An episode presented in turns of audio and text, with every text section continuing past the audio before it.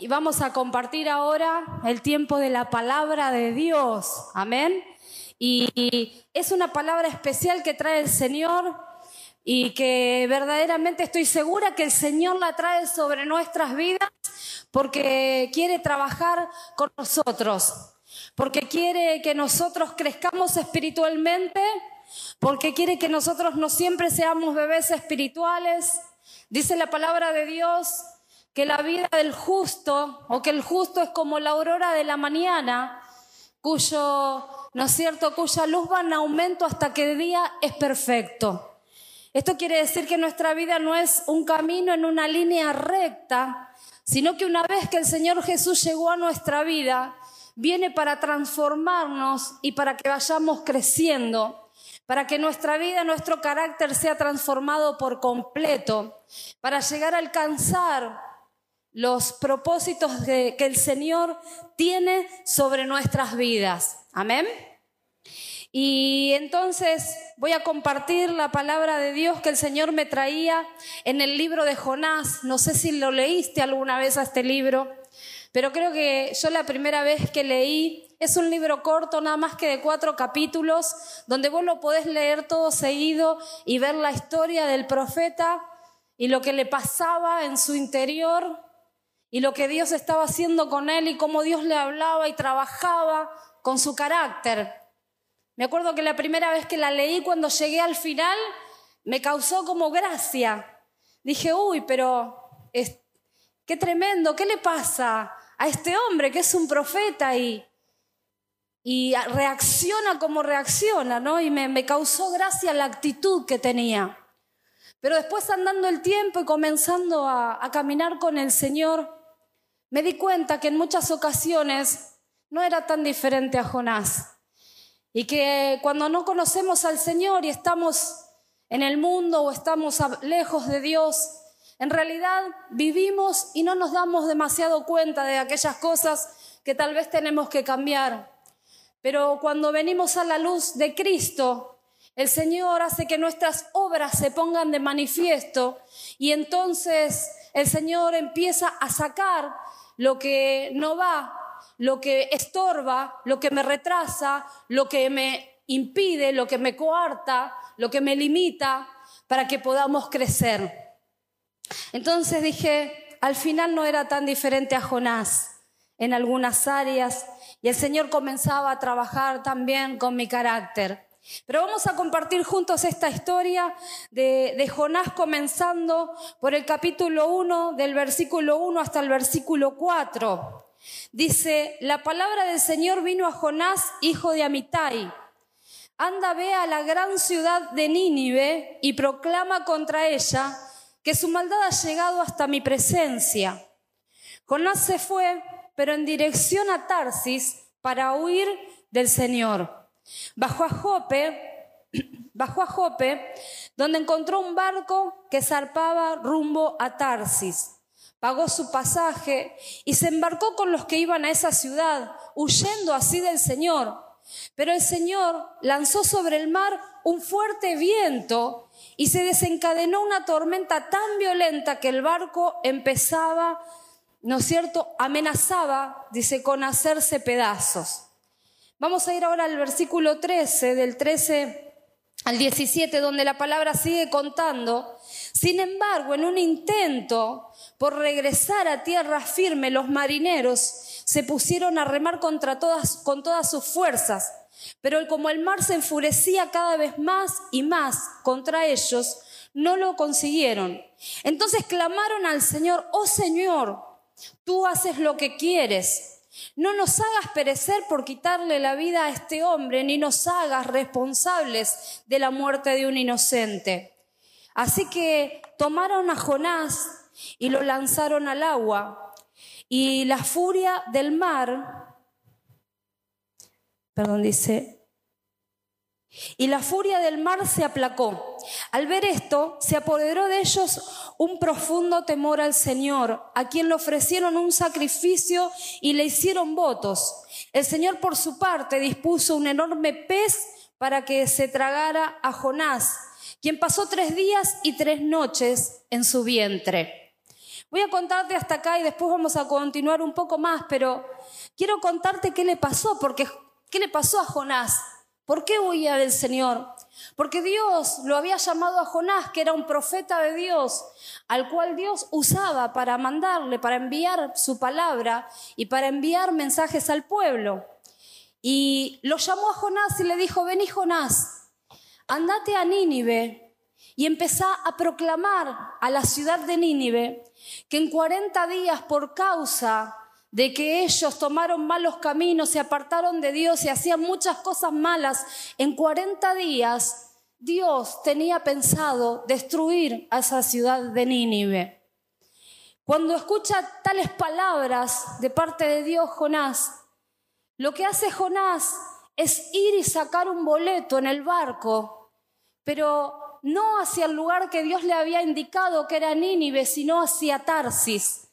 Era como que si Dios le dijera, Jonás, andate al norte y Jonás fue corriendo, se compró un boleto para tomarse un barco que fuera hacia el sur. Se estaba yendo Jonás en la dirección completamente contraria hacia donde Dios lo estaba enviando. Y estaba huyendo de Dios porque no quería cumplir ese mandato que Dios le había entregado. Ahora, ¿por qué? ¿Por qué le estaba pasando esto a Jonás? Le estaba sucediendo porque Jonás en realidad lo que le pasaba era que estaba enojado con la ciudad de Nínive. Porque verdaderamente Nínive era un pueblo muy, muy violento. Nínive era un pueblo sanguinario, enemigo del pueblo de Dios, que muchas veces había atacado al pueblo y mucho, mucho pueblo había muerto en manos de los ninivitas. Los antepasados de Jonás habían estado en esas batallas y probablemente muchos de ellos habían muerto en manos de los de Nínive. Entonces Jonás, que conocía cómo era Dios y cómo, y cómo Dios actúa, le dice al Señor lo que encontramos en el capítulo 4.2. Sabía, sé que tú eres un Dios bondadoso y compasivo, lento para la ira y lleno de amor y misericordia, que cambia de parecer y no destruye. Entonces lo que estaba pensando Jonás era, yo voy a ir a Nínive, les voy a anunciar el juicio de Dios, se van a arrepentir y Dios los va a perdonar. Y como él estaba tan enojado con esas personas, lo último que deseaba era que Dios los perdone. Por lo tanto, ese enojo provocó que Jonás se compre un boleto para ir en rumbo contrario hacia donde Dios lo había mandado. Y saben qué sucedió, que se tomó el barco efectivamente, y cuando estaban en medio de las aguas, un viento recio comenzó a azotar la nave, de manera tal que todos pensaban que la nave se iba a romper en, pedazos. Comenzaron cada uno a clamar a Dios mientras Jonás dormía y lo fueron a buscar y le dijeron, ¿por qué no le preguntas a tu Dios a ver, ¿por qué nos está aconteciendo esto? ¿Qué es lo que pasa? A lo cual Jonás les responde, yo sé que toda esta tormenta y que todo esté mal y que todo este temor, lo que nos está pasando es por mi causa, porque vengo huyendo de Dios porque Él me envió a Nínive. Y lo único que podemos hacer es que ustedes me echen al agua, entonces la tormenta se va a terminar. Y aquellos hombres no querían, no querían echar a Jonás sobre las aguas, no lo querían tirar al mar, porque no quería que la vida de, Jonás recaiga sobre ellos. Y lucharon y remaron en la tormenta, en el flagelo del viento, y no podían llevar el barco a a la playa, no lo lograban. Por lo tanto, tuvieron que tirar a Jonás al agua. Cuando Jonás es tirado en las aguas y sale de esa barca, entonces la tormenta inmediatamente se calmó. Entonces Dios trajo bonanza sobre el clima y entonces estos marineros se dieron cuenta que Dios verdaderamente era el Dios del cielo y de la tierra, el Todopoderoso, y comenzaron a rendirle ofrenda. Pero Dios, que tenía planes con la vida de Jonás, como tiene con las nuestras, ¿cuántos saben que Dios tiene planes con nuestras vidas? Dios tiene planes y son buenos, pero a veces nos vamos un poco como Jonás. ¿Y saben qué sucedió? Que Dios tenía preparado un gran pez que se tragó a Jonás. Se ve que era un pez enorme porque pudo estar albergado en el vientre, en el estómago de aquel pez. Pudo estar allí albergado Jonás durante tres días y tres noches. Me imagino que habrá sido terrible. ¿A cuánto le gustaría ser tragado por un pez? A ver, levanta la mano si te gustaría ser tragado por un pez. No, seguro había un perfume ahí impresionante, ¿no? Dice que las algas adentro del estómago del pez a Jonás le envolvían la cabeza. Dice que él se sentía de una manera tal que decía, he descendido a las raíces de las montañas, las puertas del sepulcro arrojaron sobre mí, el sepulcro, eh, cerró sobre mí sus puertas. Se sentía que estaba al borde de la muerte, que del vientre de aquel pez ya no había salida. Entonces Jonás comenzó a clamar a Dios desde el vientre del pez. Y clamó y clamó. ¿Y cuántos saben que cuando clamamos, cuando nos encontramos desesperados por misericordia, aunque nos mandamos las macanas y a veces hacemos las cosas que Dios nos dice que no, cuando le clamamos porque Él es bueno y misericordioso, y así como dijo Jonás que iba a actuar con Nínive, actuó también con Jonás. Y él clamó y entonces Dios lo escuchó. Porque Dios escucha cuando nosotros le oramos, cuando nosotros le clamamos. Aunque a veces nos desviamos, el Señor es misericordioso con nosotros. Él es compasivo, es perdonador. Y también quiere que nosotros seamos de esa forma. Y Dios lo que les quería enseñar a Jonás era que tenía que tener compasión y misericordia. Podría haber mandado a cualquier otro profeta, pero lo mandó a Jonás, porque tenía que tratar con el carácter y con el enojo de Jonás, porque le tenía que enseñar del amor y de la misericordia, de la restauración y del perdón que Jonás mismo había experimentado en sí, pero no le interesaba que otros experimenten. Pero como Dios tenía propósitos y quería hacer cosas con Jonás, quería tratar, quería cambiar, quería entonces trabajar con su carácter y enseñarle para que pueda crecer y para que pueda avanzar. Entonces cuando Jonás clamó, dio la orden de que el pez lo escupa en la playa. ¿Cuántos saben que todo lo que está en el cielo y en la tierra que tal vez nos sentimos en un momento bajo las sombras de la misma muerte, bajo la pérdida hasta de la vida. Parece que la barca se sacude, parece que todo se está por perder. Aún a veces nos ha pasado en el trabajo, en la familia o en cualquier situación. Pero cuando Dios da la orden, entonces todo se sujeta bajo el poder de Dios. Entonces el pez escupió a Jonás en la playa, así como Dios le dio la orden al viento que pare y la tempestad cese, porque todo se sujeta a su sola voluntad y a su palabra.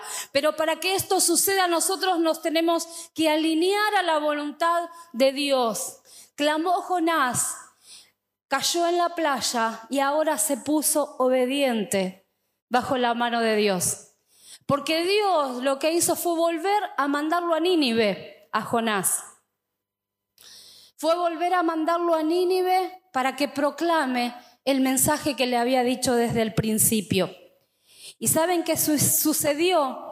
Lo que dice, lo que dice la palabra. Cuando Jonás va a Nínive, que era una ciudad muy grande, de más de 120 mil habitantes, con muchísimo ganado, dice que Jonás fue, proclamó la palabra. Al escuchar el juicio de Dios, todos los habitantes de Nínive se arrepintieron en su corazón comenzaron a orar y a clamar a Dios, comenzaron a hacer ayunos y oraciones, dice la palabra, desde el más grande hasta el más pequeño, desde el más importante hasta el menos importante.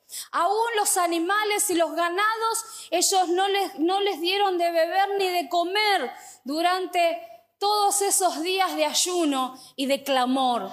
Se vistieron de ropas de silicio y Dios vio la actitud de ese pueblo arrepentido y entonces decidió no destruirlo. Y entonces Jonás se enojó en gran manera porque le dijo, ves Señor, ¿no es lo que te dije cuando yo todavía estaba en mi casa, tranquilo, en mi tierra? ¿No es lo que te dije que ibas a hacer? ¿Que vos les ibas a terminar perdonando como haces siempre? Mira, Jonás estaba quejándose de que Dios era bueno. Y miren lo que sucedió y es, por ahí esta es la parte del centro donde quiero, del tronco donde quiero centrar el mensaje, que habla del enojo de Jonás. Y estoy segura que acá no hay ningún enojón, ninguna enojona, ¿no es cierto? ¿No? No sé si vos y yo podemos decir, no, yo no me enojo nunca. ¿No? Soy de las personas más templadas, más sumisas, más mansas, que los frutos del Espíritu, cada vez que camino, converso, me relaciono con mi esposo, con mi esposa, con mis hijos, dejan el perfume de los frutos del Espíritu. La paz, la paciencia, la templanza, la bondad y el dominio propio son lo que me caracteriza, ¿no? Yo al principio cuando lo escuché a Jonás me reí de cómo actuó y de lo que decía. Y después me fui dando cuenta, ay Señor, dije, resulta que soy parecido, soy una Jonás en ciertas cosas. Y miren lo que sucedió. Que cuando Dios decide no destruir a Nínive,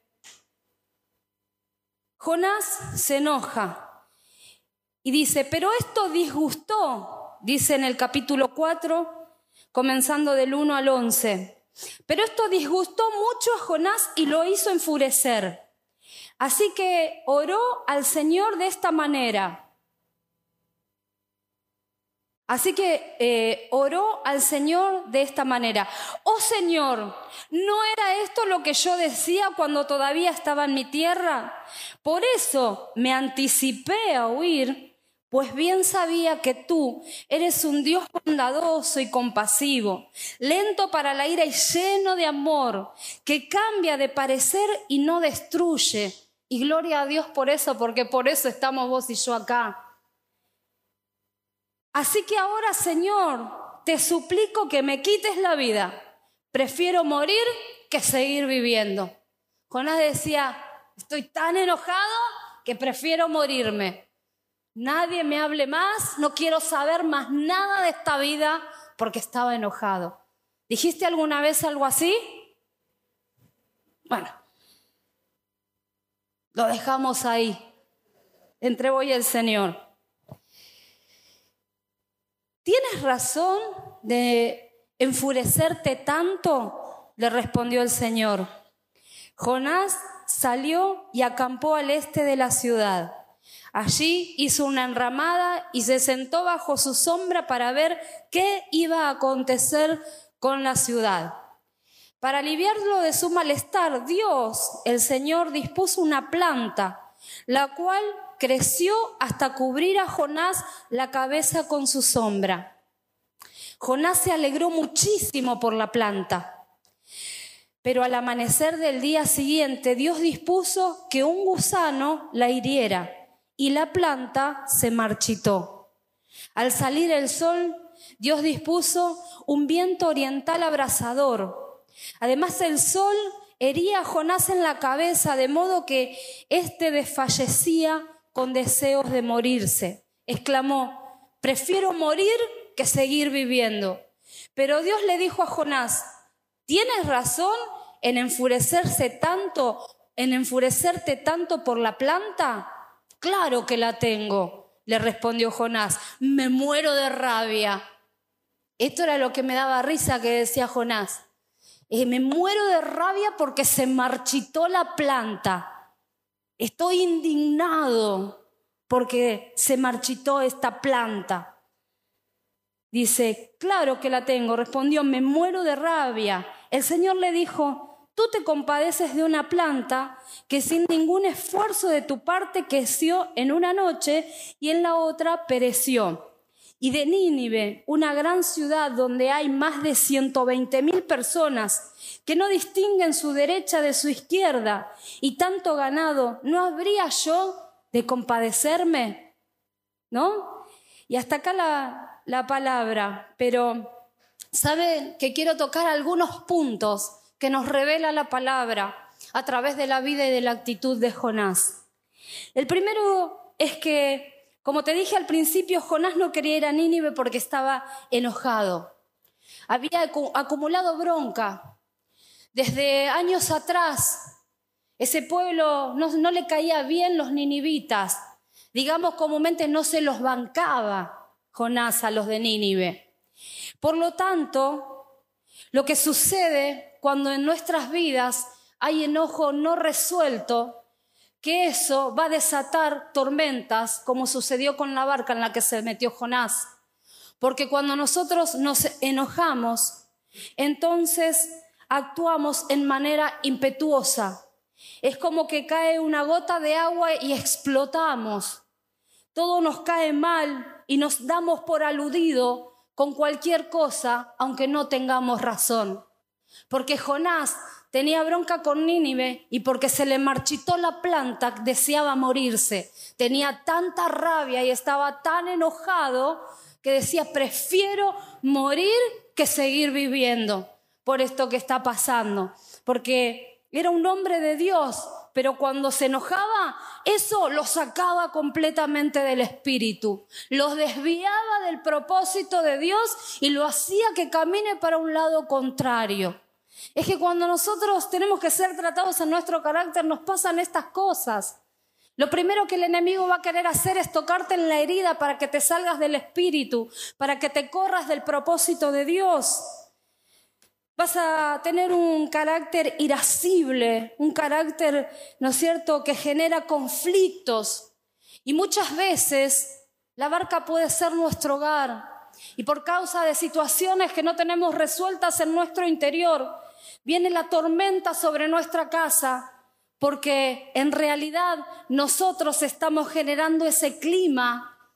En ese tiempo el clima se generó por los vientos que azotaban y nosotros muchas veces generamos climas entre la gente en el lugar donde nos movemos, en el trabajo o en nuestro hogar, porque necesitamos que el Señor liberte y sane nuestro corazón de las circunstancias que a través de las cosas que nos pasaron en la vida albergamos en nuestro corazón y Dios tiene que libertar, Dios tiene que sanar y Dios tiene que cambiar. A veces estas cosas Escuchamos, alguien dice una vez una cosa y me molesta y lo dice otra vez, pero la segunda, la tercera vez ya no me lo aguanto y le contesto o le mando un mensaje o hago un gesto o me comporto de una manera en la cual después me arrepiento y no puedo volver atrás de lo que dije, de lo que hice. Y en vez de ser un pacificador, una pacificadora, con la gente que me rodea me encuentro siendo esa persona de mal carácter a la que nadie llama cuando, cuando tiene un problema o, esa, o esa persona que dice mejor no la invitamos porque siempre después sale diciendo algo desagradable. Viste que fulano o fulana no tiene filtro cuando habla. ¿Te pasó alguna vez que se te salió? Y bueno, muchas veces pasa. Entonces lo que va a suceder es que el enojo te mete en la tormenta. Y muchas veces no son tormentas que Dios iba a mandar, pero se desata porque además el enemigo toma autoridad sobre eso. Otro punto que quiero resaltar acerca del enojo es que el enojo no te deja entrar en el propósito. El propósito de la vida de Jonás era ser un profeta. Era un hombre que Dios le hablaba y le daba un mensaje y le decía, llévalo a Nínive, llévalo al pueblo de Israel, llévalo a tal rey, llévalo a tal lugar. Y cuando Jonás se encontraba en esta condición, él no podía cumplir ni entrar en su propósito ni en su destino profético. Porque cuando Dios le, le dijo andate a Nínive, él se fue a otro lado, se fue a Tarsis. Es decir, desobedeció al propósito, se corrió del propósito, lo sacó esta situación. Entonces Jonás tomó un rumbo diferente y tuvo que pasar un montón de cosas. Enojarse tanto, estar en el desierto herido por el calor, en la barca azotado por la tormenta, en el vientre del pez. Es que comenzaba un, un trabajo de Dios, un trato, prueba. Y no era porque, ¿no es cierto?, Dios no tenía misericordia, sino porque Él mismo se iba volviendo a meter una y otra vez en la, misma prueba. Porque hasta que vos y yo no podamos pasar de grado en esa área, lo que nuestro carácter provoca es que tengamos que pasar la prueba una y otra vez como cuando tenés un examen y no lo aprobás. Porque lo que está el Señor esperando es formar en vos y en mí el carácter de un hombre y una mujer de Dios, con un corazón ensanchado, capaz de extender perdón, de tener misericordia, de desear llevar salvación, de preferir cerrar la boca, guardarme, no expresar algo antes de lastimar a alguien o de lastimar a mi familia o a mi esposo o a mi esposa o a mis hijos, de no meterlos en la tormenta. Entonces, lo que pasa es que el enojo nos hace pasar una y otra vez por el mismo lugar. Se repite la prueba hasta que el Señor trata y transforma por completo nuestro carácter, porque si no se pone en peligro aún hasta los que están a nuestro alrededor. La solución, lo único que podía calmar la tempestad en esa barca era que tiren al agua Jonás. Y lo último que me gustaría que me pase es que me tengan que decir, no sé, para que se calme la situación en tu casa, la verdad que tendrías que desaparecer o no tendrías que estar ahí. Qué tremendo que es cuando nosotros no nos dominamos porque herimos a los que están alrededor. Y lo que Dios quiere es levantar familias y personas que puedan llevar la paz, que sean modelo, testimonio. Nosotros tenemos el modelo original de la familia que Dios creó y necesitamos cuidarla y defenderla, porque hoy la sociedad y los espíritus que se mueven en este tiempo la quieren destruir por completo. Y si Satanás puede, donde encuentra una grietita, se mueve para actuar, se infiltra, quiere entrar para destruir, para cortar el plan de Dios sobre la familia porque es lo que Dios estableció y es lo bueno para vos y para mí. El enojo no le dejaba ir a Jonás a predicarle a Nínive, lo coartaba en llevar salvación. ¿Nunca te pasó que tal vez hace años venís orando por tu familia, por un hermano, un padre, una madre, por un amigo, y encima cada vez que lo vas a visitar, Encima se sale con alguna cosa. Ah, y eso es lo que te enseñan en la iglesia, o no venís nunca, che, todo el tiempo metido en la iglesia, o cuántas cosas que nos pasan cuando vamos a visitar a alguien, y vos decís, bueno, yo ya le prediqué como 15 años, que se salve, es responsabilidad suya, me tiene cansado, no le hablo más. Yo no le digo más nada de Cristo.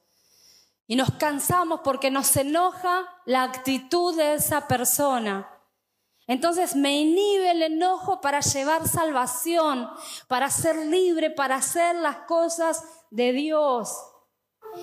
También pensaba que cuando nuestro corazón está herido por causas de situaciones, cosas, por nuestros padres tal vez que compararon, no nos trataron bien, no nos dieron lo que nos tenían que dar, Todas esas cosas producen mucho enojo y frustración. Y entonces nos encontramos muchas veces reaccionando por cualquier cosa que no tiene nada que ver con lo que verdaderamente produjo en mi corazón el enojo. Y realmente el Señor tiene que sacar y tiene que limpiar, porque nuestro corazón tiene que estar sano y limpio para que Dios pueda poner en su lugar para que Dios pueda derramar su unción, para que Dios pueda derramar su propósito. Y yo estoy segura que el Señor nos trajo esta palabra en esta tarde porque el Señor quiere prepararnos como pueblo y como hijos para que nosotros podamos albergar a muchas personas que vienen lastimadas, que vienen heridas, que vienen con necesidades, para que podamos llevar paz, salvación a nuestra familia, para que podamos entrar dentro del propósito para cumplir la voluntad de Dios y ser obedientes, porque el Señor quiere bendecirnos y llevarnos un paso más, para que nosotros podamos crecer un poco más, para que el Señor trate y moldee nuestro carácter y nuestro interior hacia su voluntad. Nuestro corazón tiene que estar limpio, tiene que estar sano para que pueda entrar al lugar, a la tierra ancha y espaciosa que Dios nos prometió. Amén. ¿Cuántos quieren entrar a esta tierra? Bueno, tenemos que ser procesados por Dios. Amén. Y yo creo que es tiempo de sanar y de limpiar el corazón. Porque quiero decirte algo que escuché. La unción de Dios no reposa sobre un corazón enojado. Dios quiere derramar unción de su espíritu y quiere poner propósito en tu vida. Pero si vos y yo andamos despotricando por la vida, el Señor no puede derramar todo lo que Él quiere poner. ¿Saben qué dice la palabra de Dios? No seas como el caballo, al cual hay que ponerle bozal y cabestro para acercarse a él. ¿Vieron el caballo cuando todavía está salvaje, que es indómito y todavía no ha sido domado porque nadie se ha podido sentar sobre él? Entonces te acercas a ese, a ese caballo y el caballo empieza a relinchar, a gritar, a despotricar, tira aire por la nariz, se levanta, levanta las patas y cualquiera que se acerca corre el peligro de ser lastimado o herido por el animal. Entonces la palabra dice, no seas como el caballo, que para que alguien se acerque a vos hay que ponerle un bozal en la boca y un cabestro para poder refrenar el carácter y que no lastime. Entonces el Señor nos está hablando para que nosotros seamos transformados por el poder del Espíritu. Y vos podés decir, sí, pero yo intenté mil veces cambiar. Yo no quiero que me pase esto. No quiero tener este enojo. No quiero hablar de esta manera. No quiero pensar así, pero no puedo. Yo quiero decirte que tenemos al Espíritu Santo de Dios en nuestro interior que vino a morar en nosotros cuando aceptamos a Cristo en nuestro corazón. Y Él es el que nos va a ayudar en nuestras necesidades y en nuestras debilidades y en todo aquello que nosotros tengamos que cambiar para llegar a alcanzar los propósitos de Dios. Jesús murió en la cruz para perdonar nuestros pecados y nos pide que perdonemos también. ¿Cuántas veces, Señor? ¿Siete veces? No, no te digo siete veces, te digo setenta veces siete, como expresando, tenés que perdonar siempre. Y esto es contrario a nuestra naturaleza humana, porque decimos, con lo que me hizo, mira cómo me traicionó, sabes la herida y lo mal que estuve por todo lo que hizo, ¿cómo voy a poder perdonar el abuso, el engaño, la mentira? ¿Cómo voy a poder perdonarlo en la tormenta disparatada en la que me metió? Sin embargo, el poder radica en Jesucristo, porque cuando murió en la cruz fue para perdonar todos nuestros pecados, el de todos nosotros, y ahí nos cubrió. Y si yo en esa área no puedo y me cuesta, le tengo que pedir al Espíritu Santo que me ayude. Y va a ser el poder del Espíritu Santo y no yo con mis fuerzas humanas el que va a poder hacer en mi interior lo que con mi corazón no puedo. Es sobrenatural. Así le que decirle que está al lado, es sobrenatural. Es sobrenatural Así que no te angusties, no digas ahora cómo voy a hacer fuerza para lograrlo, porque no tenés que hacer fuerza. Tenés que pedirle al Espíritu Santo. Vieron que algunas personas dicen, y bueno, soy tano y de vez en cuando me agarra la tanada y hace un desastre bárbaro y al otro día viene como si nada. Hola. Y vos te quedaste ahí como, ¿no? Tenemos que cambiar. Tenemos que pedirle al Señor, porque el Señor quiere hacer cosas mejores, mayores con nuestra vida. Saben que hay muchos hombres y a todos los hombres que Dios verdaderamente usó en su palabra, comenzaron siendo hombres que de algún modo en su corazón tenían cosas que resolver, tenían algún enojo, tenían debilidades, pecados, y que cuando Dios los comenzó a usar, muestra la misma palabra de Dios sus debilidades, sus errores, sus pecados. Pero cuando Dios termina con ellos y los lleva en la palabra durante el propósito y los tratos, terminan siendo opuestos a lo que eran al principio. Su carácter termina transformado de manera tal de que aquello que le llamaba el hijo, el hijo del trueno, como a Juan, termina siendo el apóstol del amor. Aquel hombre como Moisés que tuvo que salir huyendo de Egipto porque mató a un egipcio, termina siendo el hombre más manso de la tierra, dice la palabra de Dios.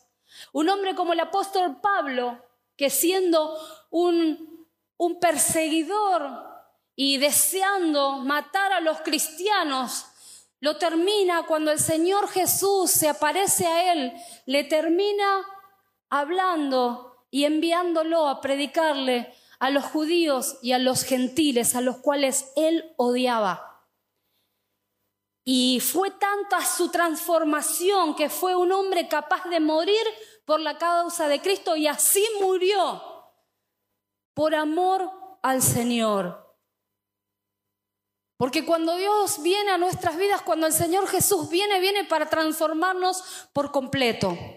Viene para actuar en nuestras vidas de una manera tal que vos dejás de ser en tu interior ese hombre, esa mujer reaccionario, ese hombre, esa mujer que muchas veces se quiere ir para el otro lado del propósito de Dios y podés llegar a ser un hombre y una mujer de Dios que entra en los propósitos. Para ir cerrando quiero compartirte algunos versículos. Este Moisés que te conté que mató al egipcio, no sabemos cómo lo mató, pero hay que matar, ¿eh? No sé, tal vez, no sé, agarró un cuchillo, lo mató, agarró una piedra, no sabemos, pero es fuerte si lo pensamos, ¿no? O sea, el enojo que tenía contra los egipcios porque oprimían a los hebreos, le provocó una ira que lo mató. Muchas veces no matamos físicamente, pero matamos con las palabras o con las actitudes o con los silencios o con los enojos. Y este mismo Moisés, que lo encontró así Dios, que fue al desierto y 40 años trató con su vida para llevarlo al propósito, dice en números 12, 3, y aquel varón, Moisés, era muy manso, más que todos los hombres que había sobre la tierra. Ahora el trato de Dios ya estaba sobre la vida de Moisés y de un asesino, porque había matado a alguien, llegó a ser el hombre más manso de la tierra. Resulta que una vez a este mismo Moisés, el Señor, él iba guiando al pueblo por el desierto. Tenían sed, hacía mucho calor y resulta que empieza el pueblo a pedir agua y a quejarse y a decir, este Moisés, nos trajiste a morir en el desierto, tenemos calor, estamos muertos de sed, ¿por qué no nos dejaste morir allá? Y va Moisés porque ya lo tenían cansado el pueblo. Y le consulta a Dios qué tenía que hacer. Entonces, Dios le dice, anda Moisés, hablale a la roca y de ahí va a brotar agua para que el pueblo pueda beber. Entonces va Moisés delante del pueblo y le dice, a ver, vengan rebeldes. Y va y golpea a la roca, pam, pam, azota, una vez, otra vez. En su misericordia, Dios hizo salir agua para que beban, porque tiene misericordia. Pero Moisés tenía que hablarle a la roca y no pegarle. Y saben que muchas veces, porque lo tenían cansado, porque le dijo, a ver, rebeldes, vengan para acá, le dijo, ¿no es cierto? Les dijo, vengan para acá y golpeó por su enojo, muchas gracias, golpeó la roca por su enojo. Y nosotros como papás, como mamás, como esposos, como esposa, muchas veces tenemos que hablar y no golpear la roca no darle con nuestras palabras o con nuestras actitudes, ni en su físico, ni en su espíritu, ni en su corazón. Porque si no, lejos de corregir, le vamos a quebrar el espíritu y no vamos a haber enseñado lo que verdaderamente tenía que haber aprendido. Nos pasa con nuestros hijos. No podemos pegarle a la roca, le tenemos que hablar y le tenemos que enseñar. Y así, simplemente con eso, Dios iba a hacer brotar agua para que ellos beban. Y Moisés le sucedió que Dios después lo llamó y le dijo, Moisés, ¿por qué pegaste a la roca si le tenías que hablar? ¿Por qué lo hiciste así? ¿Por causa de esto? Este pueblo que sacaste de Egipto a través de mi mano hiciste milagros, abriste el mar, abriste las aguas para cruzar. Salieron de Egipto con prodigios, señales y mano poderosa. Trabajaste tanto en este pueblo. Lo atravesaste por el desierto 40 años, pero quiero decirte, Moisés, yo les prometí a ustedes que ustedes iban a entrar en una tierra ancha y espaciosa, buena para ustedes, con frutos grandes, y vas a comenzar, iban a comenzar juntos a prosperar y a comer de esos frutos, a tener una mejor situación económica, a tener casas propias. Pero sabes, Moisés, como en tu enojo no me pudiste glorificar, no vas a poder entrar con el pueblo a esa tierra y otro la va a entregar.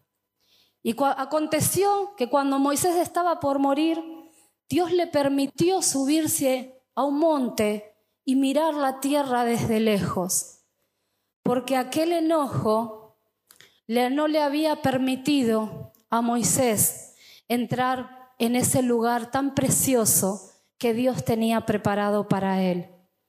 Y muchas veces nos pasa así, que Dios nos quiere dar una familia preciosa, hermosa, empezar a prosperarnos en nuestro trabajo, en nuestras cosas, que empecemos a avanzar en nuestra vida y estamos dando vueltas y generando tormentas y repitiendo la prueba. Es que necesitamos dejarnos que el Señor nos moldee, nos trabaje. Quiero compartirte, por ejemplo, sobre el apóstol Juan. Saben que una vez el Señor Jesús y sus discípulos tenían que ir para Jerusalén y resulta que tenían que pasar por Samaria. Y los judíos siempre trataban mal a los samaritanos. Entonces los discípulos de Jesús fueron a buscar a alguien que hospede a Jesús, pero los samaritanos no lo dejaron entrar. Entonces estaba allí Juan y Jacobo. Y dice la palabra en Lucas 9:54. Dice, cuando los discípulos, Jacobo y Juan, vieron esto, le preguntaron, Señor, ¿quieres que hagamos caer fuego del cielo para que los destruya? ¿Sabe? Y dice en, en, en 3.17, dice, a Jacobo, hijo de Zebedeo, y a Juan, hermano de Jacobo, a quienes apellidó Boanerges, esto es, hijos del trueno. El Señor cuando los escuchó decir esto les puso por sobrenombre hijos del trueno a Juan y a Jacobo. ¿Saben por qué? Porque cuando vieron que los samaritanos no lo dejaban hospedarse en ese lugar, entonces ellos le dijeron, Señor, ¿qué te parece si oramos? Y así se abren los cielos, cae un rayo y los parte y quedan fulminados en el piso.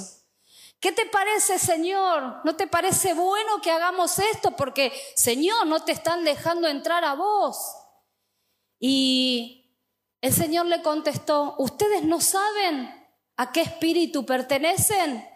Porque el Hijo del Hombre no vino para que se pierda nadie, sino para que las almas sean salvadas.